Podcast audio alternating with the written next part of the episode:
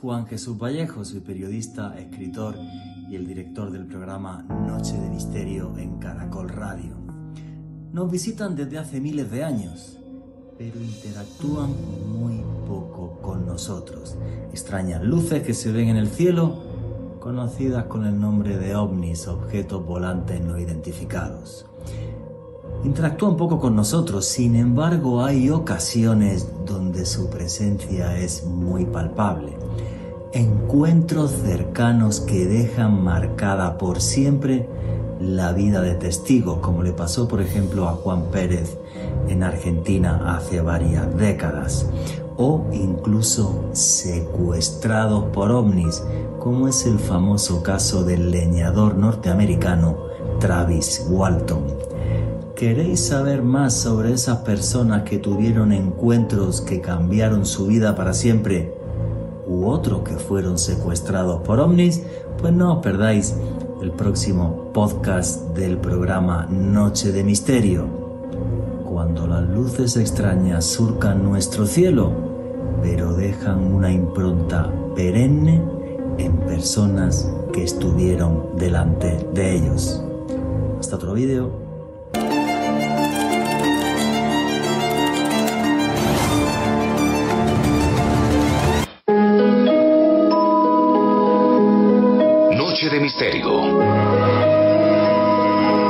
Juan Jesús Vallejo.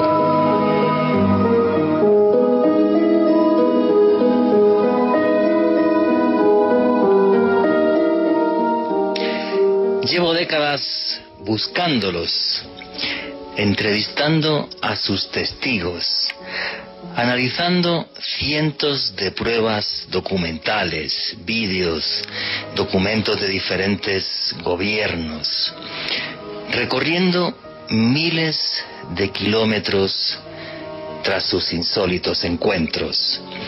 Y sé que están ahí, aunque yo no he visto ninguno. Y no haberlos visto no es algo que me frustre, en absoluto. Indagar la inquietante realidad del fenómeno ovni es una de las cosas que más feliz me ha hecho, tanto como periodista como ser humano. Pues me ha demostrado primero que no estamos solos. Y segundo, me ha hecho ver en toda su magnitud lo escurridizo y fascinante que es el misterio. Por desgracia los seres humanos somos tan egocéntricos que pensamos que si vienen hasta acá, deberían comportarse como nosotros. Y ya que vienen a este planeta, pues llegar a un sitio público o ir directamente a la ONU o a la Casa Blanca a hablar con el hombre más poderoso del mundo, bajar de la nave, decir buenos días e intentar tomar un café. Y es curioso que, muchos tengan ese pensamiento, sobre todo los escépticos, ¿no? Y es que la realidad es que apenas sabemos nada del universo del que somos parte. No entendemos más del 90% de este universo, compuesto de energía oscura y materia oscura en un porcentaje, repito, mayor al 90%. Por ciento. Y sin embargo, sabiendo tan poco del universo, nos encanta prejuzgar cómo debería de ser el comportamiento de seres que deben de vivir a decenas, cientos o incluso, ¿por qué no?, miles de años luz de nuestra casa. La verdad, y aunque llevo tanto tiempo investigando esto, les mentiría si les dijera a ustedes cuáles son las verdaderas intenciones de nuestros visitantes. Y no lo sé porque no he tenido la suerte de entrevistar jamás a ninguno de estos visitantes. Sin embargo, en cierto sentido, los imagino similares a nosotros. Algunos de ellos tremendamente crueles. Llegan, llegan hasta aquí y nos investigan como ratas de laboratorio. Otros, en cambio, los imagino como auténticos observadores cósmicos, intentando comprender un universo que incluso a ellos les resulta casi indescifrable. Otros, sin embargo, parecen dejarnos mensajes sutiles, contemplando en nuestro mundo un escenario caótico a punto de perecer. Mensajes sutiles que nos dicen que cuidemos nuestro planeta. Si en esta tierra hay espacio para todo tipo de seres humanos, desde cretinos, abusadores, brutos y también buenas personas, incluso santos. ¿Cuánto espacio no hay en el universo para que albergue todo tipo de pensamientos y de sensibilidades? Lo curioso de toda esta historia es que después de tantos años de investigación, sí que tengo una conclusión que darles. Lo que opino es que realmente les importamos poco o nada. ¿Por qué nos ven como lo que realmente somos? Un mono desnudo que habita una gota azul en una esquina de una galaxia común, a punto de destruir nuestro propio planeta, tras llevar matándonos en absurdas guerras miles de años, de matarnos entre nosotros. Al resto de los que viven en el planeta, los animales ya ni os cuento. Si usted tuviera algún vecino así de infame que es capaz de destruir su casa, su casa y de matar a su familia, ¿querría comunicarse con él? No sé lo que piensan ustedes. Pues si tuvieran ustedes un vecino así de patético, querrían comunicarse con él. Yo en mi caso, si fuera uno de ellos, de esos exploradores del cosmos, la verdad que no me pararía aquí ni para decir buenas tardes.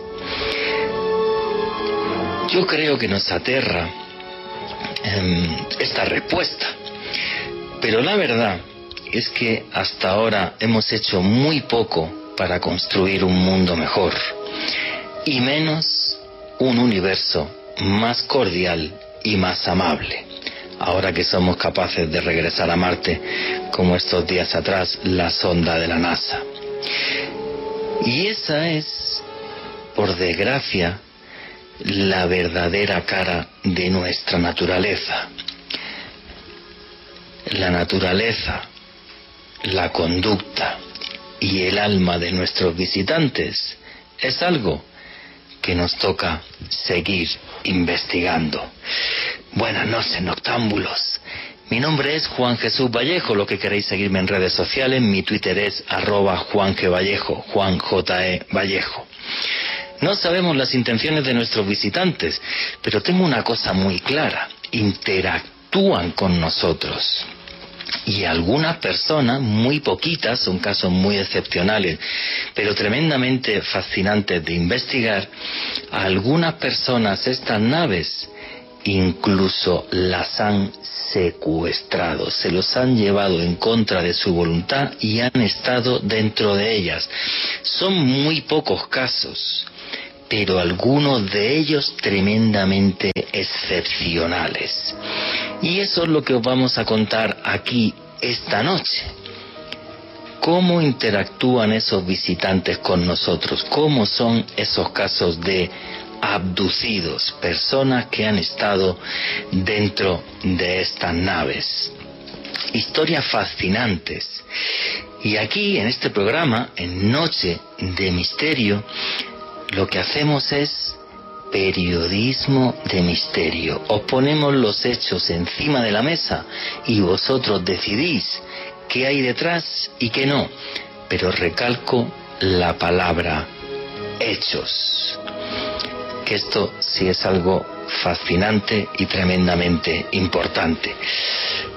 Casos que a buen seguro os van a sorprender. Un abrazo muy grande antes de empezar a todos los hermanos latinoamericanos. Me escribían desde Chile, me escribían desde Australia, sé que mucha gente que nos sigue en México, en Uruguay, Paraguay, Argentina, Brasil, El Salvador, Guatemala, Honduras, Panamá.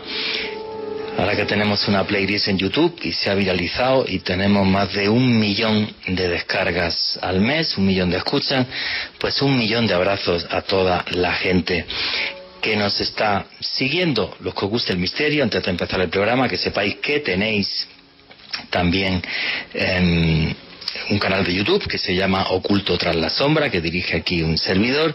Y eh, también todos los últimos jueves de cada mes hacemos una charla aquí en Bogotá y la gente que quiera asistir, pues es muy sencillo. El próximo jueves va a ser sobre enigmas de la iglesia. Lo, me podéis buscar los datos en mi, mi Twitter, arroba Juan e Vallejo, la gente que se quiera apuntar a la charla de este próximo jueves. Y ya sin más, arrancamos Noche de Misterio nuestros incómodos visitantes, que además de vez en cuando se llevan a uno de los nuestros y lo meten dentro de sus naves. Alejandro Bernal, buenas noches, compañero amigo, ¿cómo estás? Buenas noches, Juan Jesús. Un saludo para usted, para Richie en los controles, para nuestros invitados de esta noche, Jorge Luis Sudorf desde Argentina, Esteban Cruz aquí representando a, Colombia. Y desde luego para todas las personas que nos escuchan en este momento en vivo en la radio y en diferido a través de podcast en nuestra acostumbrada tertulia del sábado en Noche de Misterio de Caracol Radio. Y hoy, con Jesús y oyentes, estaremos hablando de uno de los tópicos más impactantes en el mundo del misterio, como lo son las abducciones extraterrestres. En las próximas dos horas casos alucinantes en Latinoamérica y el mundo. Un programa imperdible para todos los fanáticos del fenómeno ovni, Juan Jesús. Y es que siempre la gran pregunta sobre esto es, si vienen hasta aquí, ¿qué es lo que quieren? Quieren algo realmente de nosotros. El caso es que interactúan con nosotros y el tema de las abducciones es lo que más claro los de, lo deja. Y es curioso que incluso hoy, cuando empecé a tuitear esta mañana de, que iba el programa esta noche, hasta me escribió una señora aquí en Bogotá, a la que espero ver la próxima semana para, para que me cuente, me cuente su historia. Son muy pocos casos, pero, pero, pero algunos de ellos son tremendamente impactantes.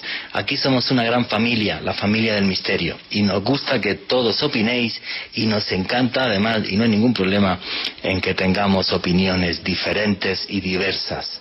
La diversidad es algo que enriquece al hombre. Y vamos a presentar a toda la mesa de trabajo esta noche para luego pedirle sus opiniones antes de meternos en materia. Y desde Buenos Aires ya tenemos aquí a nuestro buen amigo Jorge Luis Zugdorf, que es director de documentales, periodista, sus documentales se ven en medio continente, en medio continente no, en todo el continente entero, perdón, y además es todo un experto en temas de misterio. Jorge Luis, buenas noches, amigo, ¿cómo estás? Buenas noches, Juanque, buenas noches, Alejandro. Muchísimas gracias por esta invitación. Para mí es un honor y un placer gigante estar compartiendo esta mesa con ustedes y con este público tan, tan espectacular, que lo sigo todos los sábados, escucho, retuiteo, opino, la verdad que feliz de estar con ustedes. Pues muchísimas gracias por ser parte de la mesa de trabajo de Noche de Misterio. Y aquí en Bogotá tenemos también a nuestro buen amigo Esteban Cruz, historiador, antropólogo y el director del programa Más Allá en Red Más. Esteban Cruz, buenas noches, amigo, compañero, ¿cómo estás? Muy buenas noches, Juanje, aquí en Bogotá. Eh, un placer estar en tu programa. Yo lo escucho todo el tiempo, no me lo pierdo tampoco en YouTube. Y bueno, este tema de las abducciones, muy de moda que en los años 60, 70, 80, que parece que, fue perdiendo fuerza, sigue siendo uno de los temas más interesantes del misterio, porque si uno lo ve, por Jesús y oyentes, desde una perspectiva histórica, pues eh, hasta los profetas, hasta los griegos, hasta eh, los dioses de la antigüedad eh, vivieron experiencias parecidas a los de los abducidos, ¿no? Entonces es un tema que, que siempre ha estado con nosotros como especie y, y que le hemos dado diferente nombre a través del tiempo. Sí, efectivamente. En relatos bíblicos tenemos, por ejemplo, el caso de, del profeta eh, Elías, que, eh, que sube al cielo en, una especie eh, de nave, y tenemos también el caso de Ezequiel, otro de los profetas, que le sucede exactamente igual. Y en los textos griegos, por ejemplo, se habla de Magonia, del país de los magos que venían en carros de fuego. Entonces, bueno, pues interpretamos las cosas, los hechos en función de la cultura que tenemos. Hoy día tenemos una cultura y un conocimiento y una tecnología que nos permite, como hace unos días, que mandemos una sonda hasta Marte. Hace 3.000, 4.000 años, obvio, esto era impensable y el hombre no tenía ni idea de cómo era ese universo. Antes de, meternos en, analizar diferentes, diferentes casos, yo me gustaría preguntarle la opinión a, toda la mesa de trabajo. Empezamos por Alejandro Bernal. ¿Qué es lo que opinas de las abducciones? ¿Reales? ¿Algunas son demasiado fantasiosas? Eh, ¿El fenómeno no, no, no, no hay quien lo entienda? ¿Qué opinas de esto? Pues Juan Jesús, eh, usted quien ha podido investigar durante más de 20 años el fenómeno ovni, sabe que tratar este tópico en específico en el ámbito del misterio eh, es bastante recambolesco, puede tener casos que son bastante difíciles de creer, muy locos, muy extraños y creo que como todo lo que envuelve el fenómeno ovni en específico, si bien creo que un gran porcentaje son alucinaciones, creo que el porcentaje pequeño, que es sobre todo los casos que vamos a tratar esta noche, que son impactantes, son hechos que han sido contrastados por especialistas, por psiquiatras, por médicos, con regresiones, con informes eh, también de las autoridades.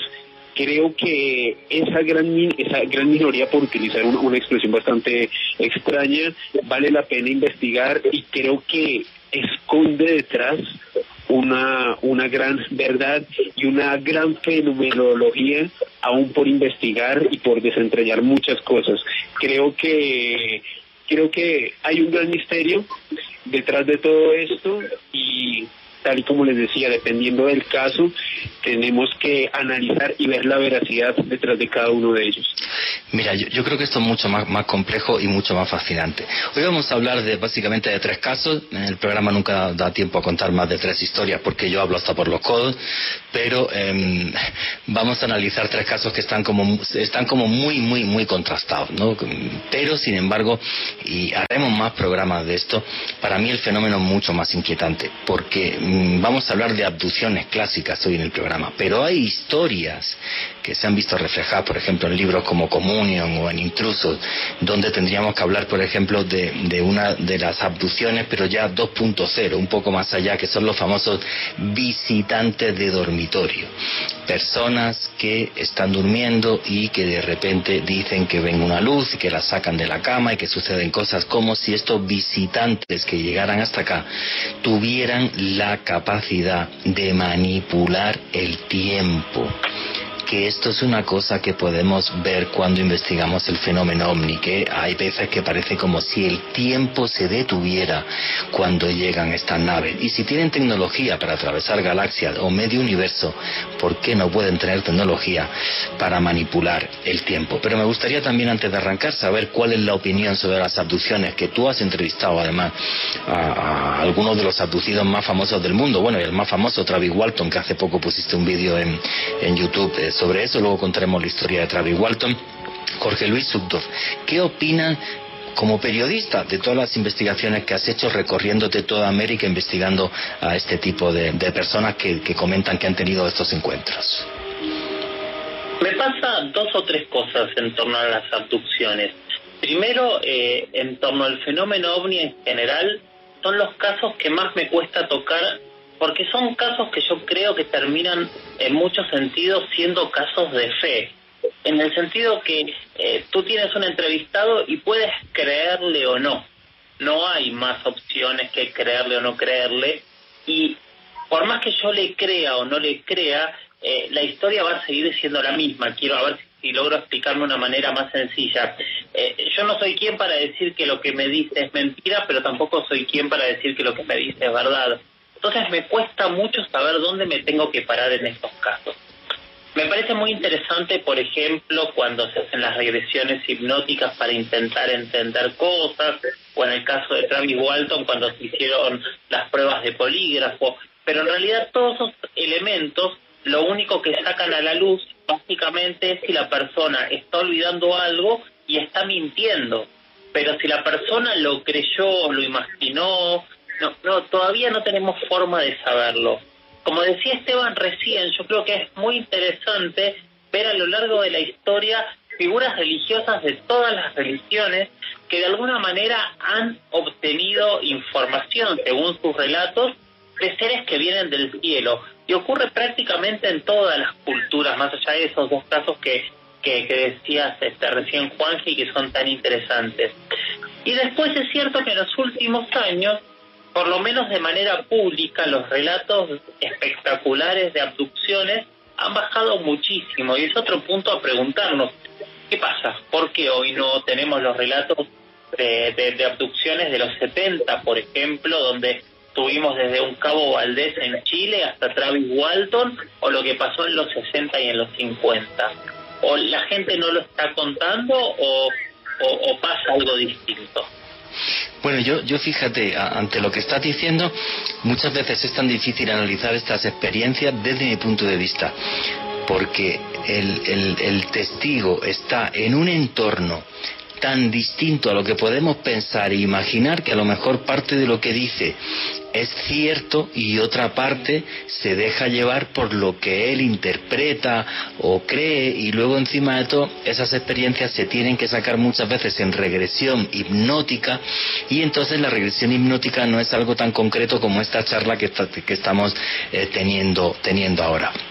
Y luego, sobre lo que decías de, efectivamente, en los años 60, 70 había unas abducciones increíbles y ya no lo hay. Yo ahí tengo un par de factores. Uno es que el fenómeno ovni no es lineal. O sea, de repente están sin aparecerse años y de repente hay unas oleadas y se ven ovnis todos los días en una zona. Y creo que, el fenómeno de las abducciones básicamente eh, es igual. O sea, mm, sucede y luego de repente durante muchos años no sucede y no sabemos un por qué, pues porque nunca hemos podido entrevistar a los que van dentro de las naves. Ojalá algún día yo lo consiguiera. Eh, Esteban Cruz, ¿qué es lo que opinas de todo esto? ¿Tienes un par de, minutitos? Tres minutitos. Juanje, y todos los oyentes, Luis, eh, Alejandro, a mí como antropólogo me llama la atención no si son reales o no son reales, sino que existen. Y existen desde el punto de vista de que son un fenómeno social un fenómeno que se convierte en película, un fenómeno que se convierte en serie de televisión, un fenómeno que da dinero, un fenómeno que además eh, todos los oyentes de alguna vez han escuchado. Hay canciones que hablan de eh, las abducciones. Hay un grupo mexicano eh, que se llama Café Tacuba, que se llama El Aparato, ¿no? que, tiene una canción que se llama El Aparato, que es muy graciosa. Entonces lo que me parece interesante en este punto es que sí existen desde el punto de vista simbólico y social y cambian nuestra mirada del universo entero. Entonces, el, hecho de si son real o no, a mí no me interesa. A mí lo que me interesa es ver cómo tienen impacto. Y lo que hemos hablado de que son históricos, sí, es que desde tiempos antiguos, desde las leyendas de, de, los incas, desde las leyendas de los muiscas, hablan de pájaros de fuego que vienen del cielo y se llevan a la gente y la devuelven y que esos que vuelven, vuelven iluminados, vuelven con las tablas de la verdad después de que suben a una montaña y algo en el cielo les habla, les da la ley, y eso es Moisés. O eh, eh, cuando los faraones veían al cielo y el sol bailaba y les decía que tenían que hacer o qué no hacer. Entonces a mí me parece muy interesante eh, estas teorías. En todos lugares hay dioses que vienen de las estrellas, dioses que vienen del firmamento y que se llevan en algún momento los hombres. Y hay una cosa que los conecta, que es el conocimiento del universo. Entonces es es un tema supremamente interesante desde el punto de vista simbólico. Y los casos que vamos a explorar tienen que ver con eso, pero en, en los años 70 es como, como ver casos eh, milenarios, pero que se dieron cuando ya teníamos televisión, daban al, estaba IT, eh, Spielberg hacía películas de Star Wars, entonces me parece increíble este tema. Y me parece genial tu opinión, en el sentido de que efectivamente esos encuentros, o sea, a nivel social, eh, modifican nuestro pensamiento y pueden modificar nuestro, nuestro, nuestro comportamiento. Y es algo que lleva sucediendo miles de años, aunque antes les llamáramos dioses y ahora les llamamos extraterrestres. Arrancamos ya con casos de abducciones muy concretos y muy reales. Y no os vayáis porque ya mismo sigue Noche de Misterio.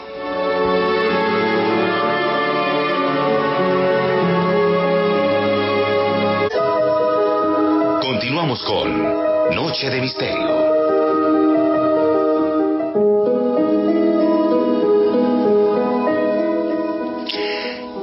Aquí seguimos en Noche de Misterio y le quiero mandar un fuerte abrazo a Gata del Páramo, que es una oyente que siempre nos escucha todos los sábados. Un fuerte abrazo, que se mejore y a ver si vamos a hacerle una visita a, su finca ahí en Boyacá y probamos un buen cocido boyacense. Así que bueno, vamos a seguir con el programa y vamos a meternos ya en materia mucho más concreta. Y yo creo que lo que nos toca es hacer un poco de historia. Eh, comentábamos antes que igual que eh, hubo una especie de años dorados, sobre todo los 70, en los que aparecen varios casos de abducidos muy importantes, y en los últimos años no tenemos nada eh, realmente relevante de investigar, yo me quiero ir un poquito más atrás y me quiero ir a finales del siglo XIX, en concreto al condado de Lodi en California. Es en 1896, en concreto un día 25 de noviembre, y un señor normal y corriente, simplemente que este tipo fue coronel durante la guerra de la independencia de los Estados Unidos de América, el coronel Henry Glenville Shaw.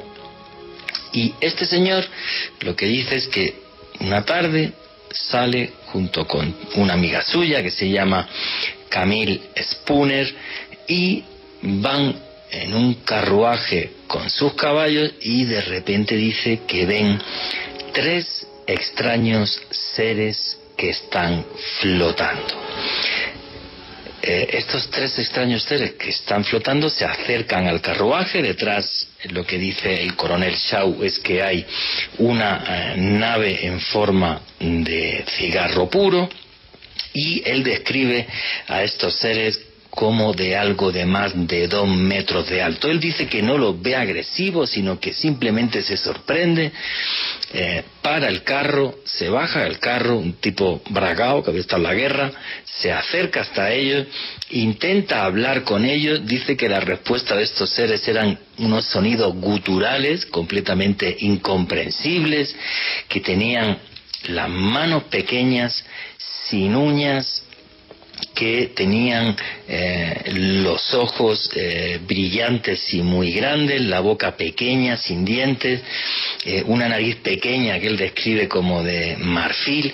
Y hay un momento en, este encuentro que es como muy curioso, porque él está tan cerca de estos seres que agarra a uno del codo y dice que al tocarlo del codo era tan liviano que, que, se levantó y él decía, pues es que decía que, debía pesar como una libra, que no llega a ser em, ni un kilogramo. Y en cambio uno de estos seres lo tocó, pero no fue capaz de eh, moverlo. Una de las cosas curiosas de estos encuentros, que tienen todos una serie de detalles tremendamente diferentes, y eso no les quita veracidad, ¿vale? Eh, es que llevaban en una de sus manos, los tres seres, una pequeña esfera de luz del tamaño de un huevo. Eh, ellos dicen que, em, bueno, pues hay un momento ya en que cuando él intenta hablar con ellos, estos seres se dan la vuelta y cuando se dan em, la vuelta, pues él los sigue, eh, van flotando hasta la nave em, que tienen y nada, pues hay un momento en el que el señor coronel, que esto es muy chistoso, pues hasta eh, le, le tira una pequeña piedrecita a la nave a ver cómo sonaba aquello porque parecía metálica y sin embargo dice que cuando le da, le tira la piedra, aquello no, no, no suena. Y es más, dice que eh, hay un momento en el que conforme se meten en la nave, la nave en un par de segundos básicamente coge una velocidad tremenda y desaparece. Eh, esto que acaba saliendo en la prensa norteamericana pocos días después, y este señor es curioso porque dice, mira, si no hubiera ido con esta amiga, jamás lo hubiera contado Nunca lo hubiera contado porque hubieran dicho que estoy loco, que soy un borracho, que soy un alucinado, pero al ir con esta amiga que puede corroborar lo que yo vi, pues simple y sencillamente eh, lo cuento. Y, luego además cuando le entrevistó la prensa, él, él básicamente decía que bueno, él estaba convencido que aquellos tenían que ser seres del planeta Marte. Ya a finales del siglo XIX los seres humanos tenían una mentalidad diferente. Así que esto es un relato de adopción que a mí, que no de adopción, sino de un encuentro, porque a él no se lo llevan dentro de la nave, pero me parece tremendamente curioso por toda la serie de detalles que da el coronel eh, Shaw eh, con detalle. Más, quiero leeros alguna, alguna frase literal, tal y como aparece en la entrevista de prensa de hace más eh, de un siglo. En concreto, por ejemplo, él, lo que dice literal, voy a leer literal. Me acerqué a donde estaban las extrañas personas y les pregunté de dónde eran. No parecían entenderme, pero empezaron a gorjear, expresar, eh, expresar mejor que hablar. Sus palabras si ustedes quieren llamarlas así, sonaban como un canto monótono inclinado a ser gutural. Vi que era inútil intentar una conversación, así que me contenté con observarlos y examinarlos. Parecían tener mucho más interés en nosotros mismos, el caballo y el carruaje, y escudriñaban todo con mucho cuidado. De esto han pasado más de 120 años. Alejandro Bernal, querías comentar algo.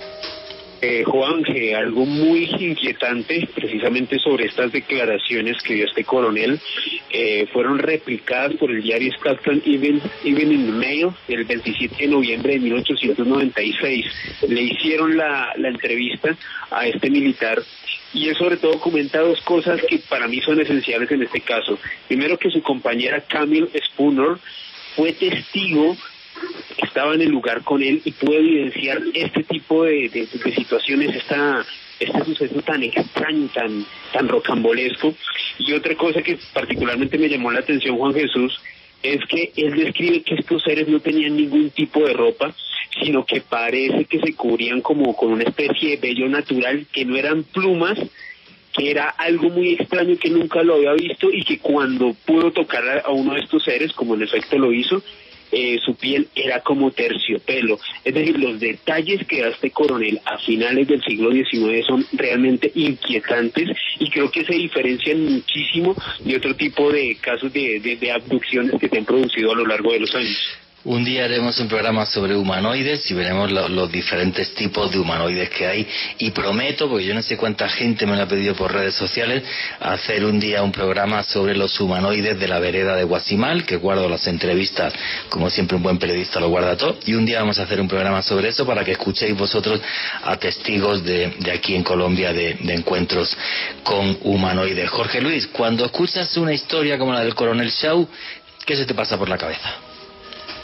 Me pasan muchas cosas por la cabeza. Eh, creo que alguna vez lo hablamos, Juanje. A mí me interesa mucho encontrar los patrones comunes a lo largo de los casos y de las historias, ¿no? Porque creo que en esos patrones comunes es donde podemos empezar a encontrar una lógica, pequeños pedacitos de un rompecabezas que tal vez algún día logremos armar. Eh, y en este caso hay muchos patrones que se dieron muchos años después pero también que se dieron muchos años antes. No sé si ustedes, por ejemplo, eh, escucharon hablar de ese encuentro de principios de 1800 que se dio en Japón, el ovni de Hitachi no Kuri. No, no lo conozco. Dale, dale, cuéntanoslo. Somos todos Es un caso muy antiguo que es una leyenda, que es una mujer que llegó a, una isla en una especie de eh, barco hueco volador eh, eh, apareció en medio de la playa y muchísimos dibujos muy de, muy de época, muy interesantes, que después se transformó en leyenda, bajó con algo en la mano, ellos la describen como muy bella, muy distinta a los pobladores de esta isla, y también hablaba en un idioma que nadie la pudo entender. Y esto aparte se da en un contexto donde muchos de estos objetos habrían visitado esas islas en ese momento, que un poco es lo que ocurre en el contexto de Estados Unidos. Parece que durante dos o tres años hubo una enorme cantidad de avistamientos de objetos extraños, que hay quien planteaba que podía tratarse de, de, algún tipo de... Ah, se me fue el nombre de los... estos globos... Eh, globos aerostáticos. Aerostáticos dirigibles, pero que en realidad aparecían y desaparecían, entonces hablaban de dirigibles fantasmas. Y es un poco lo mismo, ¿no? ¿no? Dos contextos, una oleada, que es un poco lo que decías tú al principio del programa, y una persona distinta a la gente que conocemos y vemos, y que habla un idioma que no logran entender y que trae algo en sus manos. Eso es lo primero que a mí me llamó la atención de, de, la similitud. Estamos hablando otra vez de casi 100 años de diferencia, pero hacia atrás. Y hacia adelante, lo vamos a ver en el resto de los casos, cuando empezamos a hablar de estos seres humanoides, vamos a ver cómo también se empiezan a repetir características de una manera asombrosa. Sí, efectivamente, no conocía el caso ese de Japón, pero me parece tremendamente interesante. Y aquí lo que, lo que yo me planteo como periodista y como ser humano.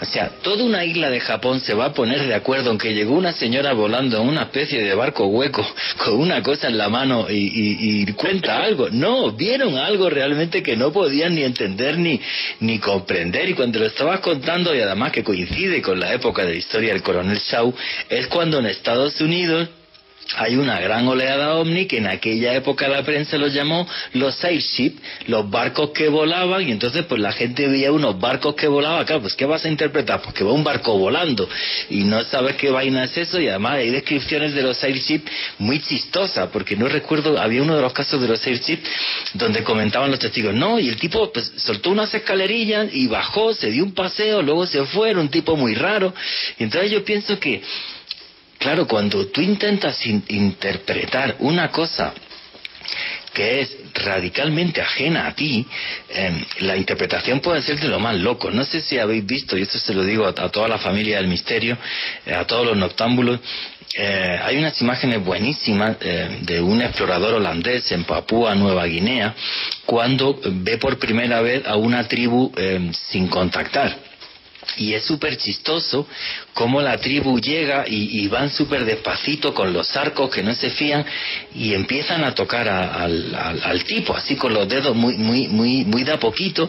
Y luego ya cuando él, él pasó varias noches con ellos, entonces ya a través de un traductor pudo entender que claro, lo que entendían esos aborígenes al principio cuando le vieron es que era un fantasma, porque era muy blanco. Nunca habían visto un ser así de blanco. Entonces lo interpretaron al principio como un fantasma. Pensaban que era un fantasma y entonces no sabían si, si aquello se podía tocar, no se podía tocar o si aquello tenía superpoderes. Y entonces, claro, si hablamos de encuentro entre civilizaciones distintas, que es lo de Papúa Nueva Guinea, pues creo que podemos hacer un símil con, imagínate, ni más ni menos que toparte con una civilización que ni siquiera es de este mundo. Esteban Cruz, amigo, compañero, ¿qué opinas de la historia del coronel Shaw y de la historia que nos ha comentado nuestro amigo Jorge Luis eh, a comienzos del siglo XIX en Japón? Bueno, eh, a mí me parece interesantísimo y con el coronel Shaw siempre he tenido como una especie de enamoramiento en este caso y es porque es el testigo. Este señor fue un coronel nada más y nada menos que de la guerra civil norteamericana, o sea, vio muertes, mutilaciones, eh, tuvo que haber estado en frentes de batalla, tuvo que haber estado viendo heridos y en parte va a tener un gran prestigio y eso es lo que hace que la prensa le ponga atención, porque la prensa, eh, digamos que apenas solidándose en Estados Unidos no le iba a poner atención eh, a, cualquiera, digámoslo así. O sea, si alguien llega y le toca a las puertas del periódico y dice, vi un barco volador, unos hombres, lo que no pesaba, dirán, es un borracho loco. Pero aquí estamos frente a un coronel de la guerra eh, civil norteamericana y eso le da una credibilidad muy alta al caso. Lo otro que me parece interesante es que él dice efectivamente que se encuentra con estos seres que intenta comunicarse, pero que hay un obstáculo, que no hay un mensaje, eh, que no hay nada allí. Y, y lo otro que uno puede deducir es que él no gana nada, antes está perdiendo su prestigio, contando lo que le sucede al resto de las personas. Entonces, Jesús es un caso que realmente llama la atención por la calidad del testigo, por el momento histórico y porque si bien parece anacrónico, eso es lo que lo hace sorprendente. Estamos hablando de un momento en que no hay aviones, no hay helicópteros, no hay satélites, nadie nos puede decir que fue un satélite artificial porque no había. Entonces, eh, me parece sorprendente en ese aspecto. Sí, o sea, vamos a ver. Y aquí hay un problema muy, muy, muy grande. Eh, fijaros, yo esta semana me llegaron dos mensajes por Twitter, repito mi Twitter si alguien quiere contarme cualquier historia de esta, arroba Juan G. Vallejo, Juan J. E. Vallejo. Me llegaron dos testimonios de dos personas que no sé si se conocen o no, de que habían visto ovnis en un lugar muy concreto del Tolima. Y mm, eso ya me extrañó. Cuando yo veo dos testimonios y tal, y entonces pues le pregunté, era una señora, le, le, le pregunté, oiga, ¿cómo puedo ponerme en contacto con usted? Nunca me respondió. Y es que el problema es que ves algo que se sale del usual y luego tienes que aguantar, y lo voy a decir así de claro, a toda esta panda de imbéciles, y, y esta está mintiendo y es una alcohólica, o se droga, o vete a ver que se fumó, o no sé qué. No, man, o sea, si la ciencia ha avanzado y el conocimiento es porque cuando hemos visto fenómenos que no entendíamos, lo comentábamos. Pero hay una especie de racismo social por parte de todos estos ciencinazis y escépticos radicales. Yo no los llamo ni escépticos, los llamo negacionistas. Eso no existe ya. O sea, tiene 10.000 testigos, eh, vídeos del Pentágono, no existe. Son drones chinos y esto no es, y, no es, no, ma, vamos a ver, vamos a investigar, ¿no? Yo no hago ciencia, pero sí sé hacer periodismo, entonces pongamos los hechos encima de la mesa y saquemos nuestras propias conclusiones. Porque este tipo de fenómenos no se pueden meter en un laboratorio a investigarlo. Ojo, por cierto, que no hemos arrancado el programa y no hemos comentado la noticia de la semana, que es el, el bloguero Anthony Bragalia, que eh, gracias a la ley de libertad de información en Estados Unidos eh, comenta que ha conseguido un, un, informe del Pentágono donde le comentan que se está investigando en Bigelow Aerospace diferentes trozos de objetos de ovnis, de objetos volantes no identificados por parte del gobierno norteamericano. Eso ha sido esta semana noticia mundial. O sea que mm, realmente esto está ahí. Lo que merece la pena es que lo investiguemos. Cosa distinta es que los que tienen más información, que sean lo que son los grandes gobiernos del mundo, no lo sueltan, lo sueltan con cuenta gotas, que eso también es total y absolutamente cierto. Bueno, es que lo que pasa es que aquí un fenómeno dentro del fenómeno ovni que es el de los contactados, que siempre nos hablan de los hermanos del espacio y, y, que se hacen meditación y hablas con ellos y no sé qué. Yo soy bastante escéptico sobre eso. No dudo que algunos contactados, y un día, si queréis, y ponerlo a través del numeral UFO Caracol, podemos hacer un programa de contactados y podemos tener aquí algún contactado no hay ningún problema, pero hay veces que yo creo que mmm, algunos, algunos son un fraude de principio a fin y luego lo hacen para sacar plata. Y luego hay otros que yo creo que tuvieron una experiencia tan fuerte que realmente luego no sé cómo se interpreta eso. Y también sí es cierto una cosa, y lo digo por los años que, que he estado investigando el fenómeno, y no sé si, si Esteban y Jorge están de acuerdo. Sí es muy común gente que ha tenido un encuentro cercano que luego dice que le lleguen mensajes y que le llegan mensajes y que les hablan telepáticamente.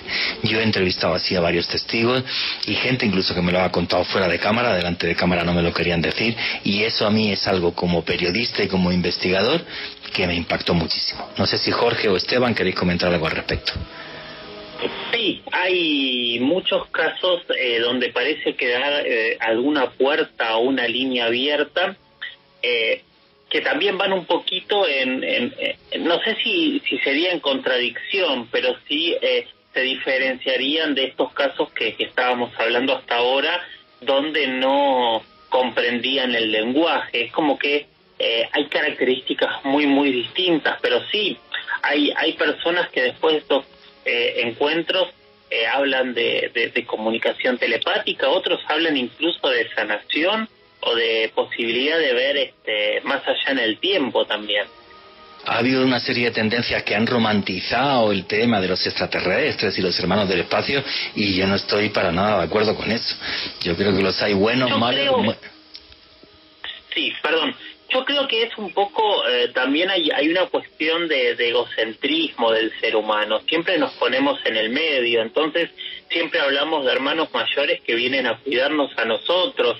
Eh, ¿Por qué todos estarían en el universo tan preocupados por nuestra evolución, por cuidarnos, por querernos? Somos, a veces yo creo que el ser humano es un poco egocéntrico y eso se ve en estas cuestiones también, desde, desde mi punto de vista, por supuesto. Pero, es un punto de vista que yo comparto al 100% y de eso hice la introducción. Somos tremendamente eh, antropocéntricos y egocéntricos y a lo mejor no somos más eso que un mono desnudo que está en un punto perdido de una galaxia y no les importamos un carajo porque además de los informes Omni del Pentágono lo que dicen es que ahora van más debajo del agua que, que por encima. O sea, les interesan más los delfines que nosotros. Vete a saber. Esteban Cruz, ¿querías comentar algo?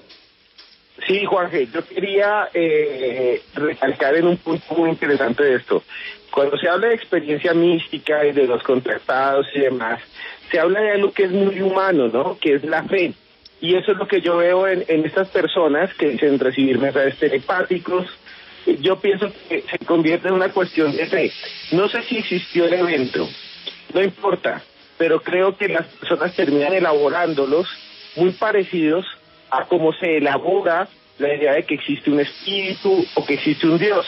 Y terminan creando a veces sectas con, un, con una orientación muy parecida o terminan dando discursos mesiánicos muy parecidos también a las religiones. Y eso es bastante interesante.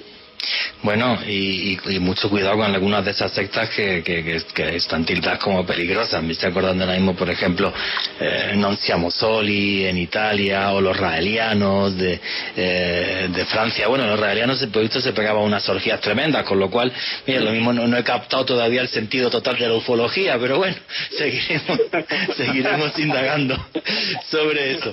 Y no os vayáis, que ya mismo sigue Noche de Misterio.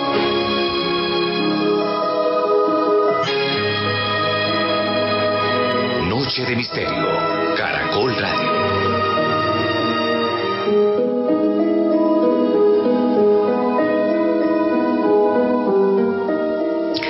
Y aquí continuamos en Noche de Misterio. Muchas gracias a todos. Bueno, pues yo creo que hemos hecho una buena introducción histórica para entender cómo son estos encuentros.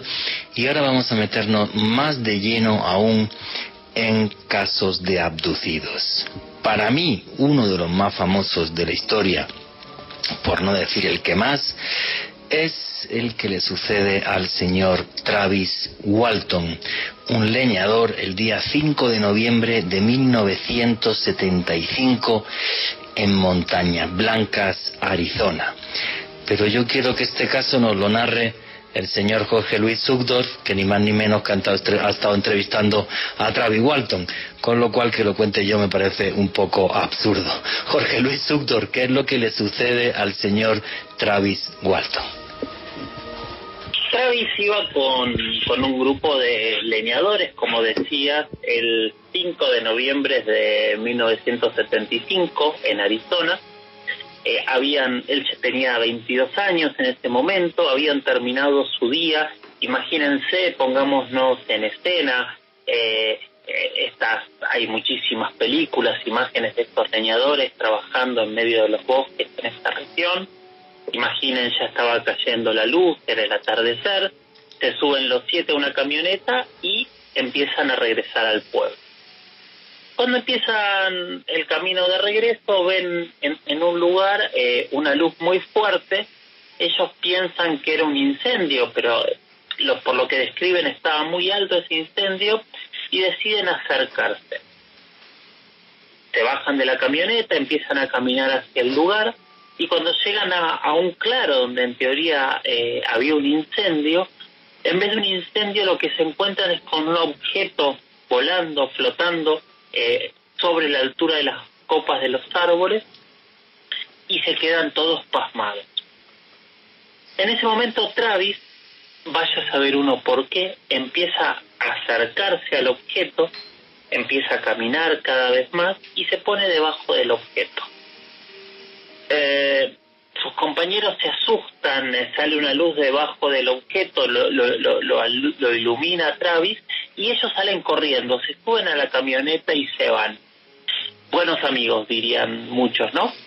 Eh, bueno, hacen alguno, alguna distancia, se dan cuenta de lo que hicieron, detienen su camioneta, vuelven sobre sus pasos para tratar de, de ver cómo estaba Travis y rescatarlo, pero cuando llegan al lugar del incidente no había nada.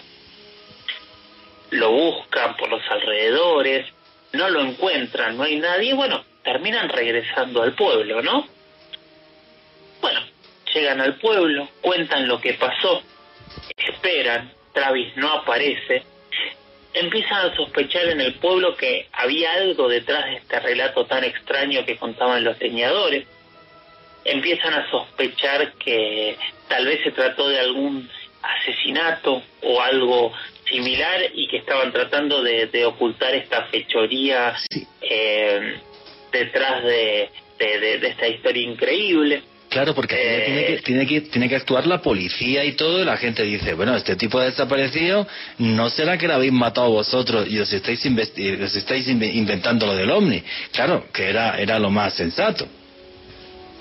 Exactamente, bueno, siguen insistiendo, eh, pasan los días, pasa uno, pasa dos días, eh, la policía ya básicamente no les cree a, los leñadores, así que les empiezan a hacer eh, pruebas de polígrafo, el famoso detector de mentiras, todos parecen decir la verdad, sin embargo, imagínense que todos a esa altura ya pensaban que se trataba de un asesinato, claramente lo habían, habían asesinado a Travis y estaban todos sosteniendo una historia para eh, no, no admitir su culpabilidad. Pero al tercer día suena el teléfono en la casa de Travis y una voz muy cansada, muy, muy, muy agotada, eh, habla del otro lado y dice ser Travis. Y da un punto de encuentro, que es una gasolinería que estaba en medio de una ruta a pocos kilómetros lo van a buscar y efectivamente ahí estaba el leñador.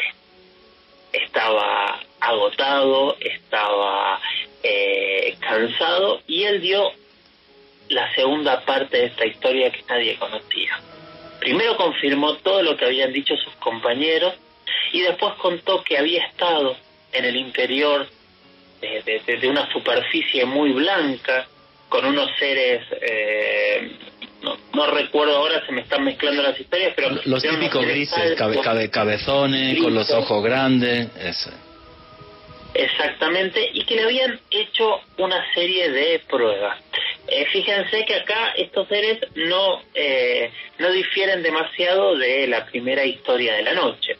Bueno, después de hacer todas estas pruebas, lo habrían dejado en el lugar y ahí empieza la segunda parte de esta historia que después de más de 40 años, Travis sigue confirmando y contándola de la misma manera.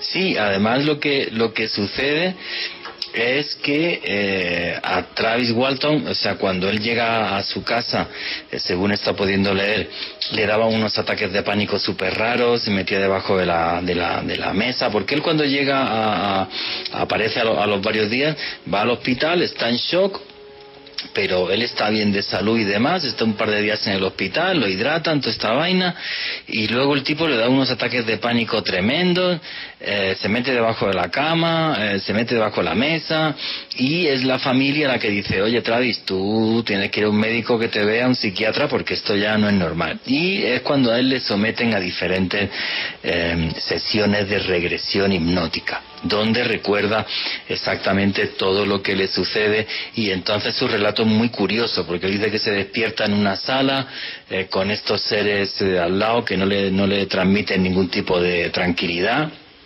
eh, que lo están como investigando, que hay un momento en el que en el ojo izquierdo le ponen un objeto semisférico como si fuera metálico y él entiende que, le, han puesto un implante o algo así, parece ser que sí tenía una pequeña herida eh, en el párpado eh, izquierdo Y eh, bueno, pues él comenta que se encuentra muy mal, que se encuentra tremendamente mal, eh, intenta salir de la nave, dice que intenta tocar unos botones, allí no sucede nada, que había una especie, no sabe, no tiene claro en esa regresión si es una ventana o algo que había como una especie de mapa de estrellas, o si es que se veían las estrellas, y luego dice que hay un momento en el que se aparece un ser humanoide, pero dentro como un, de una especie de traje espacial.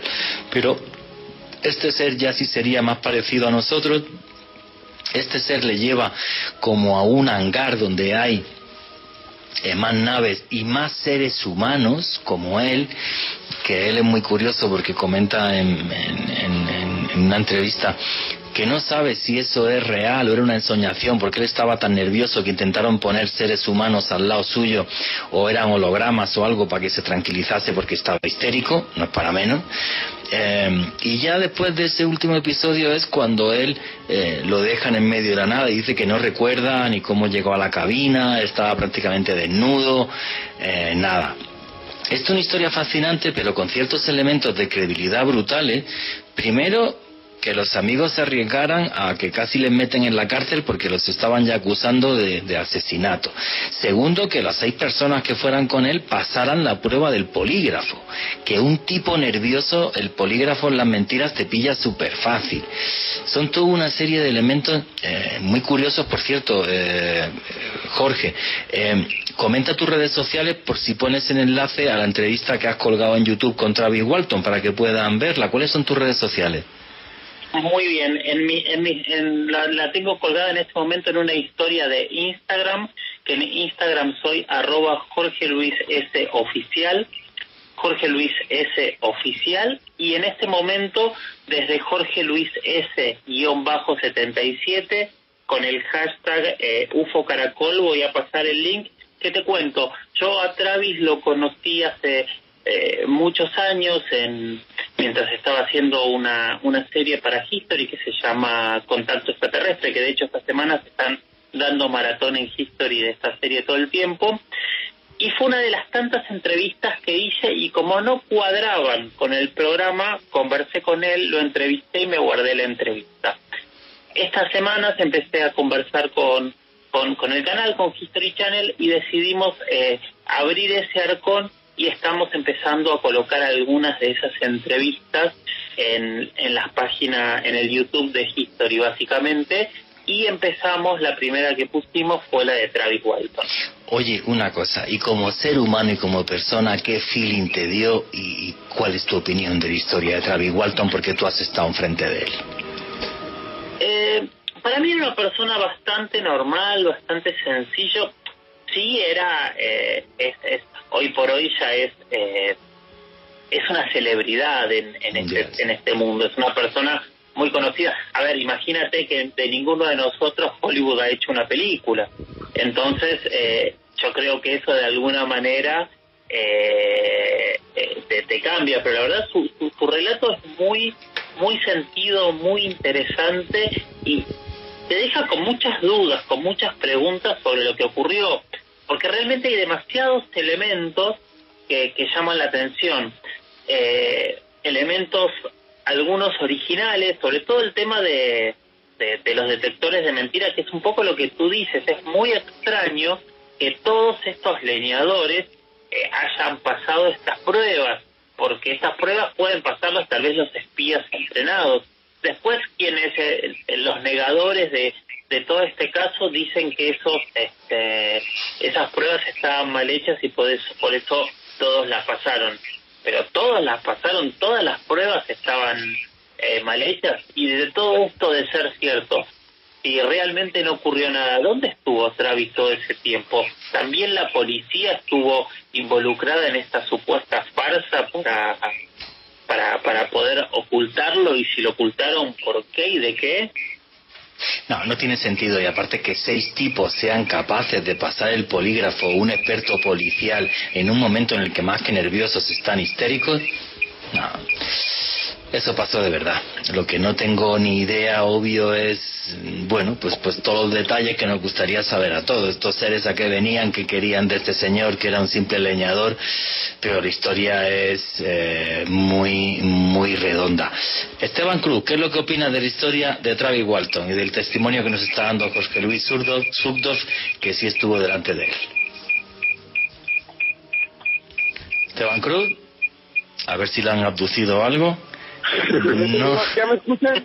Sí, me tenía, hasta me asustaste. Me abducieron. Estoy aquí con unos grises, con unos grises. Bueno, el asunto, Travis Eh, yo creo que este, esta abducción de 1975 es, es la abducción, o sea, este es el caso, eh, el caso principal de la ufología y, parte de la historia de la ufología en dos, sobre todo por el momento en que sucede, que son los años 70 en el cual pues el tema ovni estaba arriba, era un tema top. Eh, ahora es un tema interesante, pero en ese momento era el tema. Eh, además estaban en plena Guerra Fría y, y es muy, muy, muy fuerte el, el asunto de que él cuenta que va como una especie de nave, eh, se encuentra con unos seres, eh, prácticamente no hay como una comunicación. Cuando él da las entrevistas siempre tiene como una credibilidad que le dan sus facciones. Él siempre habla muy serio, Jorge Luis lo ha visto. Él habla como si fuera prácticamente un robot. Entonces uno dice, este tipo eh, no está como queriendo ganar popularidad, habla de una manera muy coherente. Su historia no es loca, no es como que estuve aquí, después estuve allá, me dijeron lleva esta semilla que es de los dioses, como algunos les han dicho, o por un cuarzo ahora hablo con ellos. No, él dice, esto pasó y pasó y no volvió a suceder y no tengo ni idea por qué sucedió. Y hay gente que me dice que si eran robots, yo les digo, no tengo ni idea. Hay gente que me dice que sean invasores, yo les digo, no sé qué son. Simplemente yo viví esto y tal vez él lo dice, y esto es muy interesante, tal vez eso que viví no era la realidad total. Se me estaba mostrando algo para que yo no sintiera miedo o se me estaba mostrando algo que ni siquiera tal vez existía por, por parte de alguien que no sé quién era. Entonces es muy interesante. Eh, nunca más nos va a pasar nada. Entonces, eso le da mucha credibilidad a esta, a esta experiencia. Sí, es una historia de punto de vista muy redonda y fascinante. Alejandro Bernal. Juan, hay varios puntos sobre este caso de Travis Walton, conocido como una de las abducciones más impresionantes, más importantes de la historia. Y pues para ello me remito a un colega nuestro quien junto con Jorge Luis creo que ha sido de las personas que más ha investigado este caso, me refiero al, periodista investigador argentino Fernando Silva Hildebrand. Él también pudo entrevistar a Travis Walton en, el año 2019 y comenta que básicamente este señor le comentó que cuando se bajó del carro y, y se acercó a ese objeto, sintió que una extraña energía lo impactó cuando despertó dentro de la habitación que estaba en este objeto o supuesto objeto volador no identificado tenía un dolor intenso, algo que sentía que lo quemaba por dentro. Y el mismo Travis Walton al día de hoy afirma que estos seres en realidad le salvaron la vida, porque Travis se encontraba en ese momento en uno de los lugares de Estados Unidos donde hay mayor actividad de rayos, donde caen más rayos. Entonces, este señor afirma que muy probablemente fue impactado por uno de estos truenos y estos seres según su, su teoría, claro.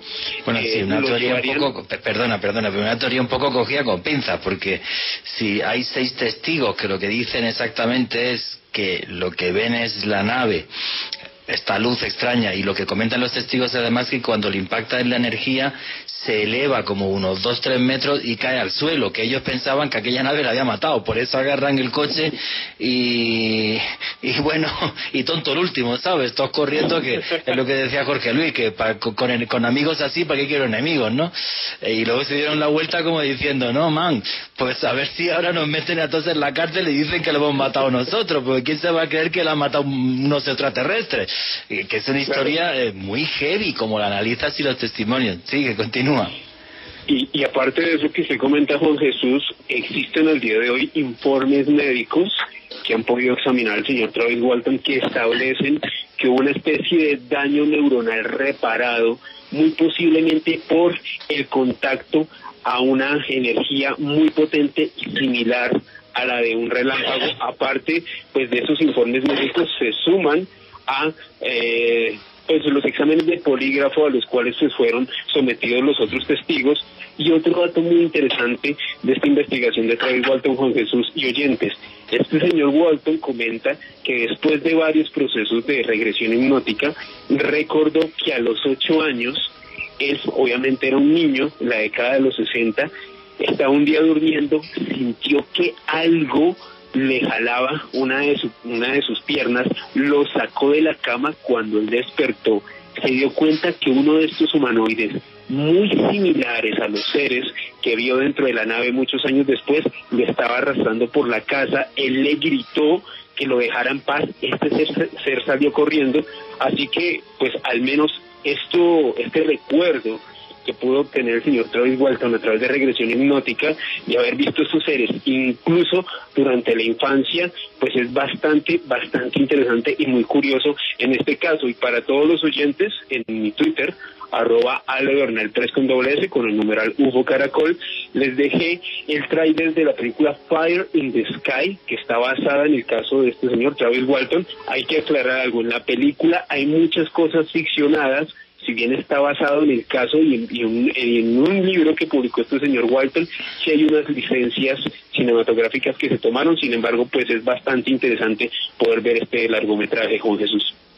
No, es que es una historia tan tremendamente impactante, tan especial y tan distinta, que es lo que decía Jorge, pues claro, hasta Hollywood ya se metió por medio, o sea, porque, porque es una historia tremendamente interesante, muy redonda, y, y que es muy difícil verle mm, claroscuros. O sea, mm, esto sucedió, esto pasó y no tenemos absolutamente ni idea. De todas formas, sí quiero comentar que em, lo que lo que decía lo que decía antes al, al, al comienzo del programa el problema de alguien que tiene una experiencia así es que encima de todo si lo cuenta, tiene que someterse a un juicio social. Es lo que yo decía hace un rato. Esta semana me escriben dos personas de estos avistamientos ovni en el Tolima. No he podido hablar con ellos. Porque, claro, obvio piensan que quiero hablar con ellos para, meterlos en el programa de Caracol. Y tienen toda la razón. Los entrevistaría y pondría sus testimonios aquí, obviamente, porque me pareció muy curioso eh, de repente. Pero la gente le tiene miedo a ese juicio social. Y esto es tan exagerado y, tan así que, eh, porque el caso que os vamos a contar eh, ahora, que lo va a contar también Jorge Luis porque ha estado, ha estado con él, la historia de Juan Pérez, un señor en, en, Argentina, cerca de la frontera con, con, Uruguay o Paraguay, juraría con Paraguay, eh, un señor que con 12 años tiene un encuentro de este tipo y con 12 años lo cuenta y todo el mundo piensa que está loco. Hace poco se hace un documental sobre este señor que se llama Testigo de otro mundo y me gustaría que escucharais un audio cortito de lo que cuenta este señor. Richie, ¿me puedes poner por favor el audio número uno?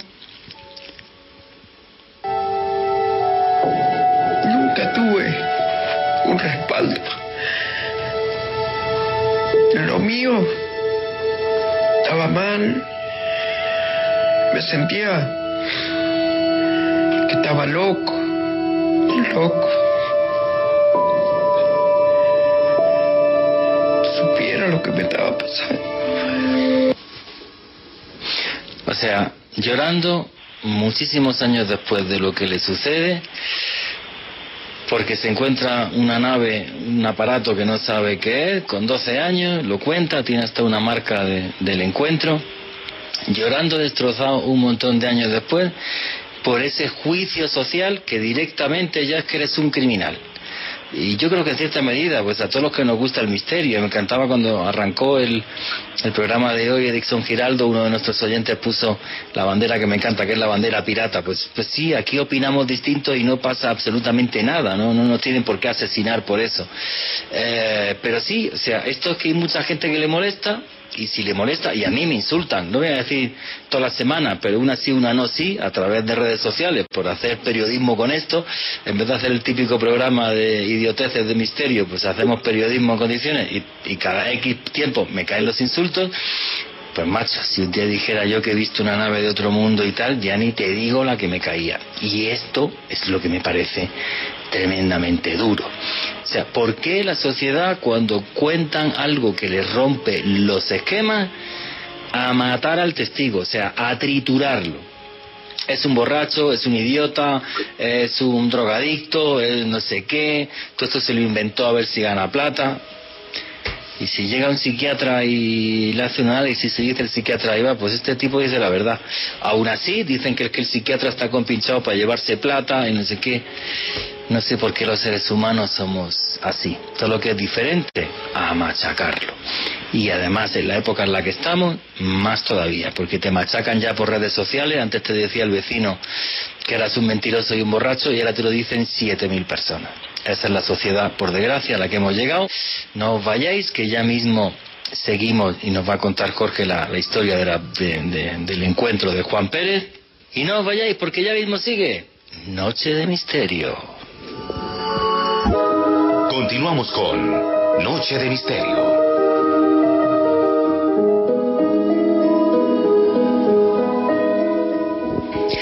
Y aquí seguimos en Noche de Misterio. Esteban Cruz, que hace mucho que no habla, ¿qué es lo que opinas de toda esta especie de, de, de, de, de linchamiento social que hay a la gente que comenta que ha visto algo que se sale del usual? Pues Juanji, hay una cosa que tiene eh, todo este fenómeno que genera dos expectativas en el público. Una es miedo, porque si nos dicen que cualquier persona, estando cortando un árbol, un leñador o un coronel en un carro o una familia como los esposos famosísimos de 1961, si nos dicen que en cualquier momento viene una luz y se los lleva, pues obviamente nos da miedo, desazón. Si nos da miedo la enfermedad, la pandemia, la muerte, pues ¿cómo no nos va a dar miedo esa posibilidad? Y la segunda, Juan Jesús, y es que esto es aún más fuerte, que si esto es cierto y se comprueba, pues obviamente vamos a empezar a pensar en cosas muy profundas de la existencia. ¿Existe Dios? ¿Existe realmente la base de las religiones? ¿O todo es una construcción humana a partir de experiencias como esta?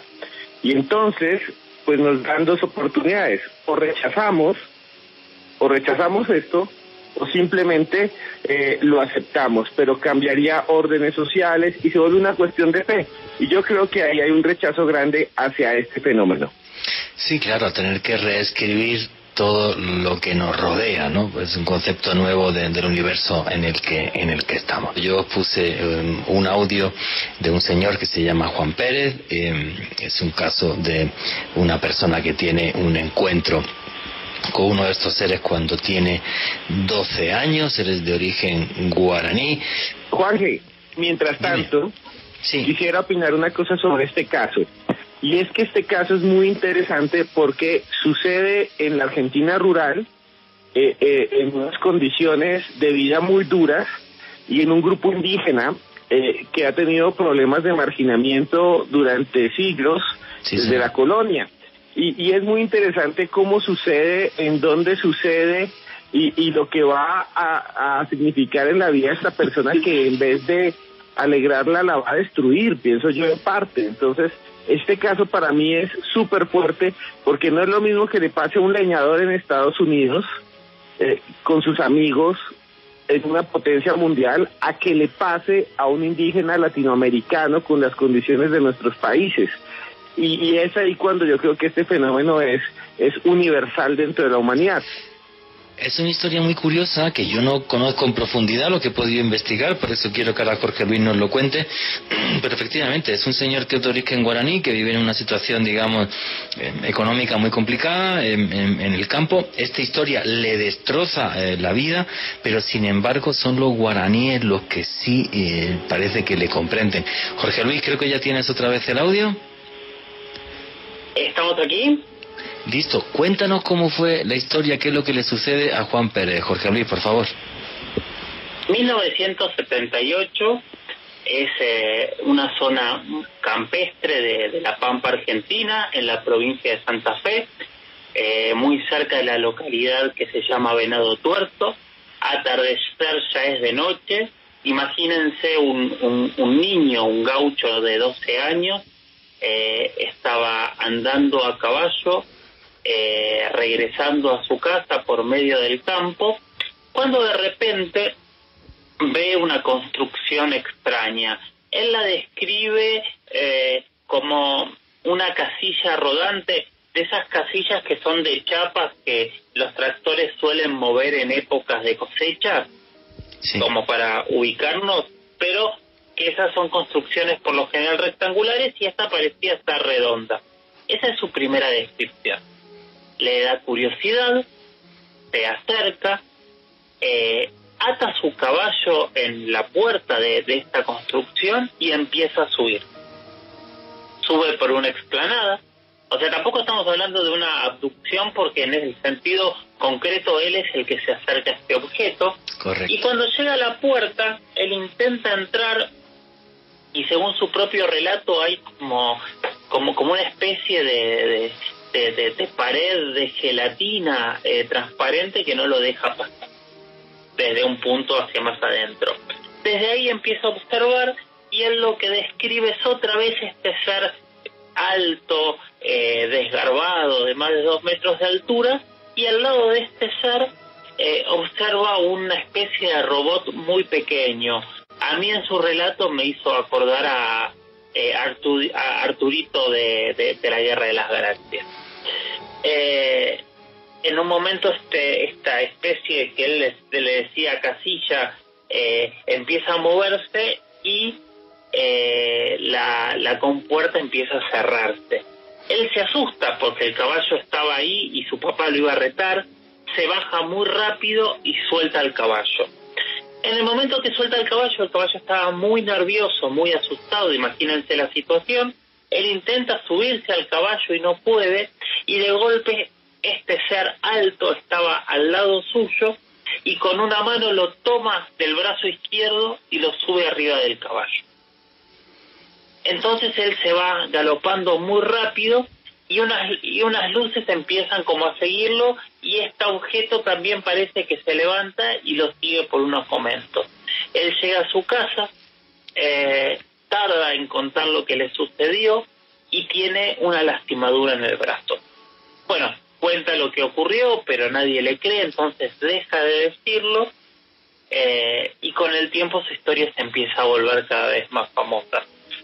Muchos años después, un, un eh, prestigioso psiquiatra argentino que se llama Néstor Berlanda eh, lo, lo, reencuentra y reinvestiga el caso y descubre que él a partir de ese momento empieza a tener una conexión con, alguna parte de su mente distinta en donde tiene eh, contactos en donde ve el futuro, en donde ve imágenes que parecen ser eh, eh, imágenes de, de, su cultura originaria, que son los guaraníes, como decías hace un rato, y a partir de ahí también empieza a entender que tuvo otros fenómenos de abducciones en otros momentos de su historia.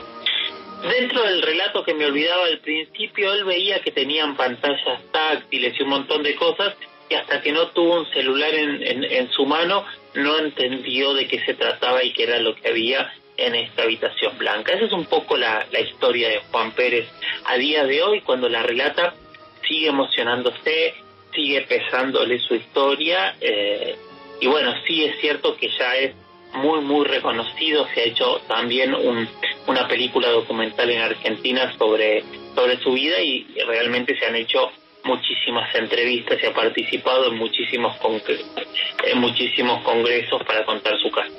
Sí, es que es una historia fascinante. Él, él describe al ser como de algo más de dos metros dice que tiene como una especie de mono, unos guantes color plomizo y que tenía como una especie de goma en, la boca, que cuando el ser se movía, el ser más alto, tenía esa goma que, se estiraba y, que se recogía.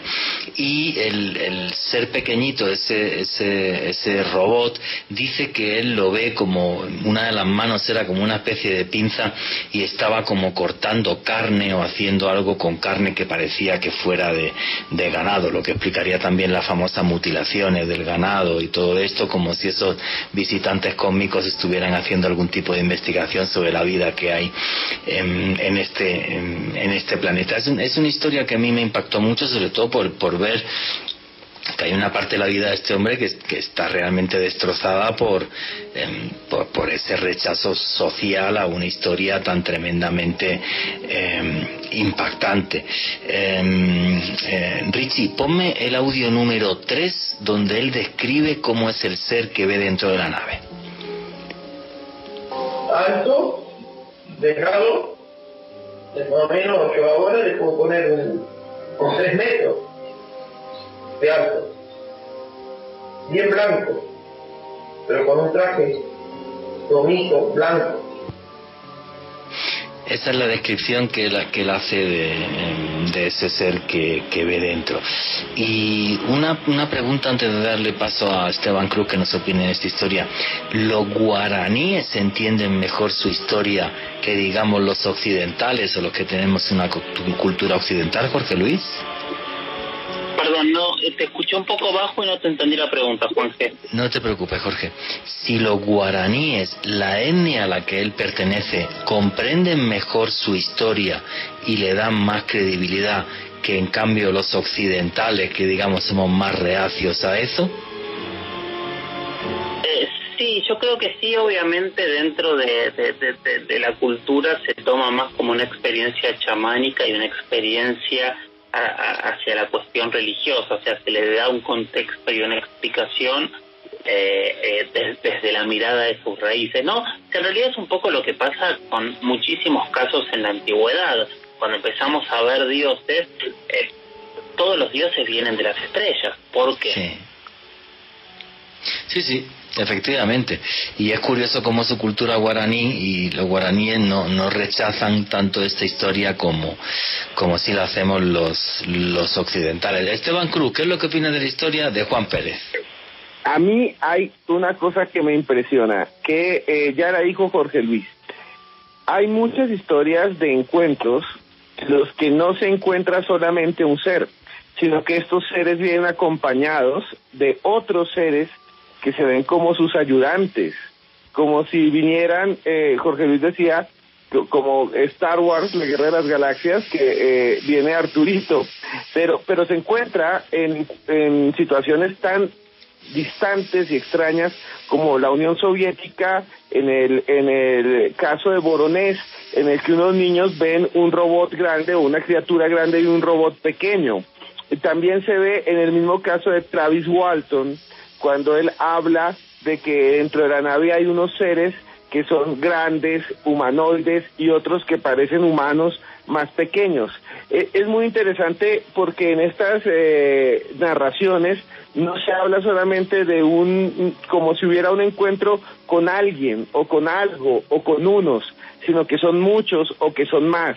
Y eso eh, me llama muchísimo la atención eh, no solo desde la teoría de, de, la teología donde no solo hay un Dios, sino hay dioses, demonios, ángeles, sino que nos habla de, una, de un mundo de posibilidades. Sí, claro, no solo de un mundo de posibilidades, sino que a mí lo que me fascina la historia de, de Juan Pérez, de los vídeos que he visto de él, por cierto, el último corte de audio era del canal de, de YouTube de Gran Misterio, eh, o sea, cuando le he visto que le entrevistan y tal, lo que se emociona por lo mal que lo pasó, por ser el señalado, el bicho raro, el que le pasó la experiencia y tal, y a ver si es que te quiere te quiere engañar. Y luego claro aquí está el tema de que de que un psiquiatra se mete se mete por medio y, dice señora que este tipo no miente ¿eh? que lo que, que, que vio lo que vio y esto me parece también fascinante. Alejandro Bernal Juanje, hay varios detalles muy interesantes sobre este caso de Juan Oscar Pérez y esto lo podemos ver en este documental Testigo de Otro Mundo. Y es básicamente, y, hago referencia a algo que hablábamos eh, antes de arrancar el programa con Jorge Luis, y es que este hombre cuando arranca a hablar de su experiencia se emociona tanto que comienza a llorar. Y hay que tener algo en cuenta muy importante, Juan Jesús y oyentes. Este señor siempre fue muy reacio a contar esta historia porque durante toda su vida se burlaron de él, nadie se lo tomaba en serio, pensaron que era una persona que se estaba inventando esta historia, es un hombre de una condición muy humilde que vive en el campo en Argentina y es tan así que le tocó mudarse a varias regiones en, dentro de, la provincia de Santa Fe, incluso a varias regiones dentro de la República Argentina, porque el tipo se sentía perseguido por estas luces. O sea, para él esto fue un detalle tan incómodo que le quebró tanto la vida, que lo afectó tanto, que hasta el día de hoy él se sigue sintiendo impactado. Dentro de algunas de las entrevistas que pude ver sobre sobre este hombre, sobre Juan Pérez, Juan Jesús, él llega a comentar que no solamente este suceso que le ocurrió el 6 de septiembre de 1978 tuvo que ver precisamente con su interacción con estos extraños seres, sino que en una oportunidad cuando él estaba cazando a un jabalí, él comenta que se perdió tanto en el campo Juan Jesús, hay que tener en cuenta, es un hombre que ya estaba acostumbrado a este entorno, que no era fácil que se perdiera, era un gaucho en toda condición, conocía muy bien el entorno, pues él se perdió, miró hacia el cielo a ver si se podía orientar con las estrellas y observó una nave enorme que, según su testimonio, fue la que lo pudo finalmente orientar y llevarlo nuevamente al pueblo, a la civilización. Es decir, no es un hombre que solamente tuvo este contacto tan impresionante en 1978, sino que a lo largo de su vida ha estado estrechamente relacionado con este fenómeno, Juan Jesús. Sí, él comenta que había un total de cinco encuentros. No los ha detallado. ¿Te comentó algo a ti, Jorge Luis, de esos cinco encuentros o solo te detalló el por el que es famoso? En realidad lo hablé más con, con Néstor Berlanda, pero que con él a tema del resto de los encuentros, pero no, no los detallamos nunca. Ajá. ¿Y Néstor Berlanda como psiquiatra qué te comenta de él, Jorge Luis? Néstor trabaja sobre las realidades y él lo que plantea es él, yo recuerdo una frase de él, eh, para, para Juan Pérez, lo que él vivió es totalmente real. Ahora tenemos que ver qué contexto le damos o de qué manera buscamos una explicación a esa realidad. Tuvo que ver con un encuentro místico eh, con, con, eh, con su historia genética, tuvo que ver un encuentro con seres de, de otros planetas. Las dos cosas son correctas. Pasó una tercera. Él no sabe más allá de, toda su, investigación hiper profunda, creo yo, eh, eh, que no hay un, para él no hay una respuesta acabada de, de qué es lo que le sucedió, sí claramente eh, le sucedió. Oye, y otra pregunta, Jorge Luis, esos sueños premonitorios que, que él comenta que tiene Juan Pérez, ¿son sobre cosas trágicas o hay un contexto o algo? Eh, no termino de saberlo porque yo no me metí a preguntarle mucho sobre el tema. Sí hablaba que cuando él... Eh, un dato interesante, él lo que cuenta es que él tiene estos sueños premonitorios cuando duerme del lado izquierdo, que es el brazo que lo tocó especer eh, y lo ayudó a subir al caballo. Eh, para Néstor Berlanda tiene que ver con un... Esto le habría activado de alguna manera el, DMT este, y lo habría transformado de alguna manera en un chamán. No sé si estoy utilizando bien sus palabras, eh, pero es un poco lo, lo que él me comentó cuando yo lo entrevisté. Alejandro Bernal. A Juan de sobre estos sueños premonitorios de, de este señor, del señor eh, Juan Oscar Pérez, hay uno que me llamó mucho la atención y fue unas declaraciones que dio a unos medios en Argentina, y es que él con relativa frecuencia ha soñado con lo que él denomina el fin del mundo. Según él, una extraña tormenta gigantesca que viene del cielo, que es tan impactante que él mismo cuando tiene este, este sueño, él básicamente arranca a llorar, no se puede controlar, entra como una especie de estado de histeria y se despierta totalmente asustado frente a esta visión. Según él, la ha tenido en diversas ocasiones, en varios momentos de su vida, y es realmente uno de los grandes enigmas que rodean a este señor hasta el día de hoy. Bueno, pues ojalá se equivoque en ese sueño premonitorio y no nos llegue un fin del mundo cercano, aunque los científicos dicen lo, contrario, que con este paso nos queda bastante poquito para cargarnos el planeta. Ya bueno, señores, falta muy poquito tiempo. Esteban Cruz, tus conclusiones y tus redes sociales, amigo, para que la gente pueda seguirte. Bueno, mis conclusiones son, este fenómeno existe en el plano social y simbólico, nos cambia la vida, nos hace pensar en posibilidades con las que nunca habíamos pensado, existe a través de la historia, pero de todas maneras es un fenómeno tan extraño, tan diverso, tan misterioso que todavía no podemos entender. Esa es mi conclusión, pero está allí. Me pueden buscar eh, como arroba cruz en Twitter y cruz escribiente en Instagram. Y una última cosa, este caso de Argentina, eh, yo lo vi durante muchos años y es realmente impresionante porque fusiona las creencias indígenas y el fenómeno ovni y eso lo hace único. Es un paso entre el chamanismo y la, y la ufología. Es realmente increíble. Muchas gracias amigo, un fuerte abrazo. Jorge Luis, tus conclusiones para cerrar el programa y tus redes sociales. Mis conclusiones son básicamente recomendar no creer en todo y tratar de buscar información para que cada uno pueda sacar sus propias conclusiones. Eh, en este tipo de casos nos paramos eh, casi en la eh, ante la puerta de la fe o aceptamos lo que nos dicen o no aceptamos. Mi recomendación es no tengan miedo a las dudas, no tengan miedo a las preguntas. Muchas veces algo que decías Juan que hace un rato sobre la violencia eh, eh, de algunas respuestas ante preguntas que tienen que ver con estas temáticas. El ser humano necesita verdades absolutas para moverse y lo vemos en toda la historia. Anímense a correrse esas verdades absolutas. Anímense a quedarse con las preguntas y poder sacar cada uno sus propias conclusiones. Mis redes son, en Instagram soy arroba Jorge Luis S oficial y en Twitter soy arroba Jorge Luis Este, guion bajo 77. Tengo un podcast donde respondo preguntas de este tipo de, de temáticas que se llama La Huella OVNI, La Huella OVNI, y lo encuentran en todos los sitios y reproductores de podcast como Spotify y demás. Muchísimas gracias, amigo. Un fuerte abrazo hasta Buenos Aires. Alejandro Bernard, tus conclusiones. Juanje, definitivamente uno de los grandes enigmas dentro del fenómeno ovni que para mí sin lugar a dudas esconde un gran misterio con muchas cosas aún por investigar y a mí me pueden seguir en Facebook, Twitter e Instagram en arroba alebernalpress con doble S. Muchas gracias Juan. Muchísimas gracias amigo.